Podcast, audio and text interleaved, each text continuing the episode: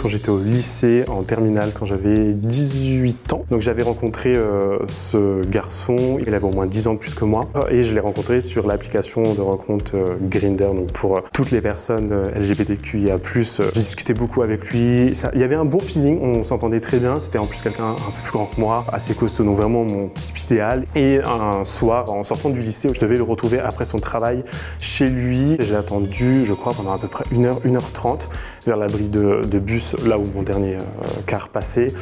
Et il y avait vraiment ce stress qui arrivait parce que je me dis, il va y avoir un faux plan, il va mettre un lapin, comment je vais rentrer chez moi, mes parents étaient au travail, ils pouvaient pas venir me chercher, je commençais à plus avoir de batterie. Il y avait vraiment un stress de me dire, ok, je vais finir à la rue, je sais pas comment je vais faire. Et je connaissais pas le numéro de mes parents, ni un numéro par cœur de mes amis. Pile au moment où je me dis, là, c'est bon, faut que j'appelle mes parents, lui, il m'appelle et il me dit, vas-y, désolé, il y a eu un retard au tard, j'arrive te chercher, où est-ce que t'es, on va se retrouver. Et le stress est parti d'un coup parce que je me suis dit, ok, c'est bon, euh, des stress, tu vas le voir, ça va bien se passer. Et euh, du coup, on se voit, on va direct chez lui. Il vivait dans une maison un peu, enfin pour planter le décor, c'est vraiment une maison avec plein de poutres sous les toits, avec des Velux. Mais dès que je suis rentré, il y avait vraiment une atmosphère déjà parce que il y avait une décoration très bizarre. C'est-à-dire qu'il y avait beaucoup de, je vais appeler ça des grimoires, des livres un peu anciens, comme des encyclopédies. Je sais pas si vous voyez un peu. Il y avait des pierres partout, des poules de cristal. Je me dis ok, c'est de la décoration, c'est rien.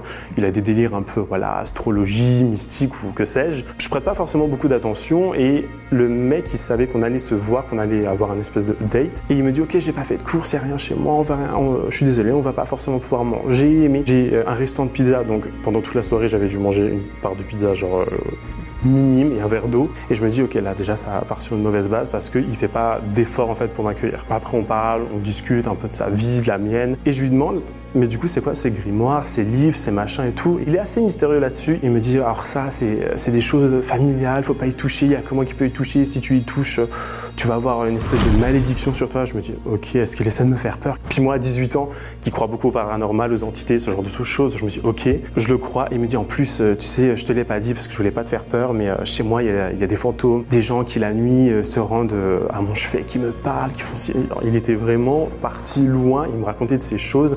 Parlait pas forcément méchamment ou bizarrement, mais il était très sérieux et ça m'a, ça commence à me stresser, à me faire peur. Je me suis dit, ok, reste calme, euh, demande à charger ton téléphone et si tu dois partir, tu pars. Et il commence à me dire là en plus il y a des entités avec nous qui nous regardent. Bon je peux pas dire où elles sont parce que si tu commences à avoir peur, ils vont s'attaquer à toi parce qu'ils vont sentir ta peur. Ils vont... Je me souviens, j'ai encore la vision de, enfin, de mes jambes qui tremblent et je me dis ok, euh, des stress, ça va aller, ça va aller, ça va aller. Et il commence à me dire, tu sais moi quand je fais l'amour j'aime bien un peu me mordre la langue jusqu'à ce qu'il y ait du sang qui coule et que je fasse tomber du sang un peu sur. Et je me dis ok je suis tombé avec un mec sataniste, archi chelou. Je me dis qu'est-ce qu'il va me faire durant la nuit? Forcément j'avais pas beaucoup eu de dates à cet âge-là. Je viens d'une petite ville et je me dis mais euh, si ça se trouve là, je vais faire la une des faits divers demain, quoi. On va pas me retrouver, il va m'avoir tué, il va m'avoir, je sais pas, lancé un sort ou un truc. Forcément, je passe la nuit chez lui, je dors chez lui, euh, enfin, si on peut appeler ça dormir, parce que je crois que j'ai dormi trois heures. Il était allongé euh, à moi. Il me dit, ok, là, il y a quelqu'un, il y a des bruits dans le salon, je vais aller voir. il parlait tout seul dans le salon, en fait. Il se levait, et moi, j'étais comme ça sous la couette. On aurait dit un enfant de 5 ans. Il se lève, il va parler, il fait arrêter maintenant. Il commence à crier, je fais, mais le mec devient malade. Après, il commence à revenir dans la chambre, il prend son téléphone, il commence à me filmer en fait la pièce, il met son flash et me dit regarde là il y a une entité qui passe, il me dit regarde mon écran.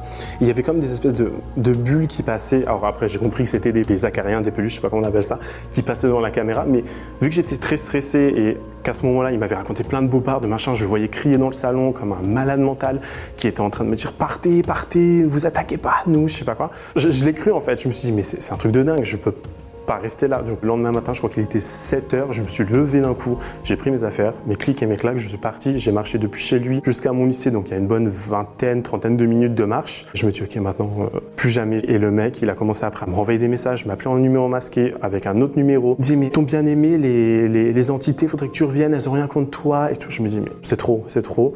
Du coup, je l'ai bloqué et euh, bah, ça s'est terminé comme ça. Je crois que ça a été mon date le plus étrange et euh, mystique de toute ma vie.